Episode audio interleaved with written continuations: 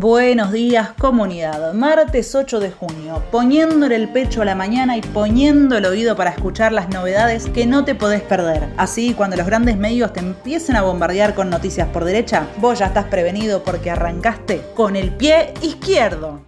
Venimos hablando en los últimos días de lo que para algunos es un mito, pero que en el mundo de los mortales es una verdad que duele cada vez que vamos al súper. El ajuste del gobierno de Alberto Fernández. La gravedad del asunto es para preocuparse. Este lunes se conoció un dato más. AT Index sacó un informe donde muestran cómo el poder adquisitivo de los estatales viene perdiendo tanto en estos años que en diciembre va a haber perdido 43,2% comparándolo con lo que podía comprar en 2015. Macri lo hizo y Alberto lo profundizó.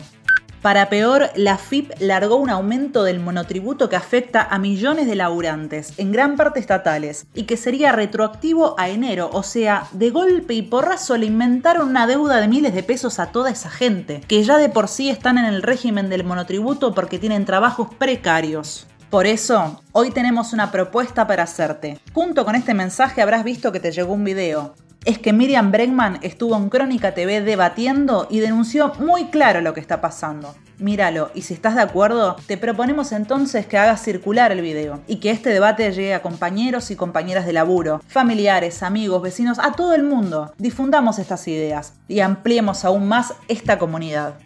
Hay deudas y deudas. Algunas no se pagan. Y no, no estamos hablando del FMI o los especuladores que se la vienen llevando en pala. Hablamos de las familias de trabajadores fallecidos por coronavirus en situaciones laborales, que además de haber perdido a sus seres queridos, la ART les debe 17 mil millones de pesos.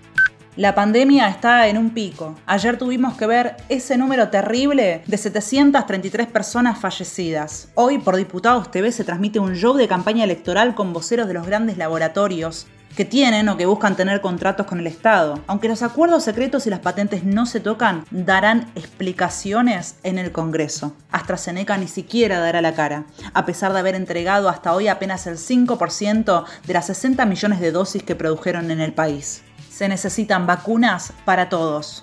En Perú, después de una primera vuelta donde ningún candidato había sacado más del 20% de los votos, el balotaje quedó en un virtual empate que parece inclinarse hacia un triunfo de Castillo, pero la confirmación será en varios días. La situación en el país andino viene de una crisis en la que tuvo tres presidentes en una semana y una revuelta con movilizaciones enormes hace pocos meses. Es parte de un panorama complejo en la región con las rebeliones de Colombia y en Chile como trasfondo. El próximo periodo en Argentina no se puede pensar por fuera de este contexto.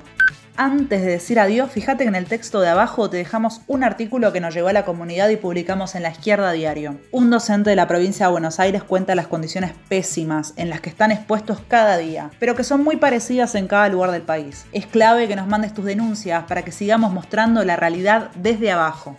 Si te gustó este mensaje, compartilo e invita a esos amigos que te faltan a que se suscriban a la comunidad de la izquierda diario. Y no te olvides que...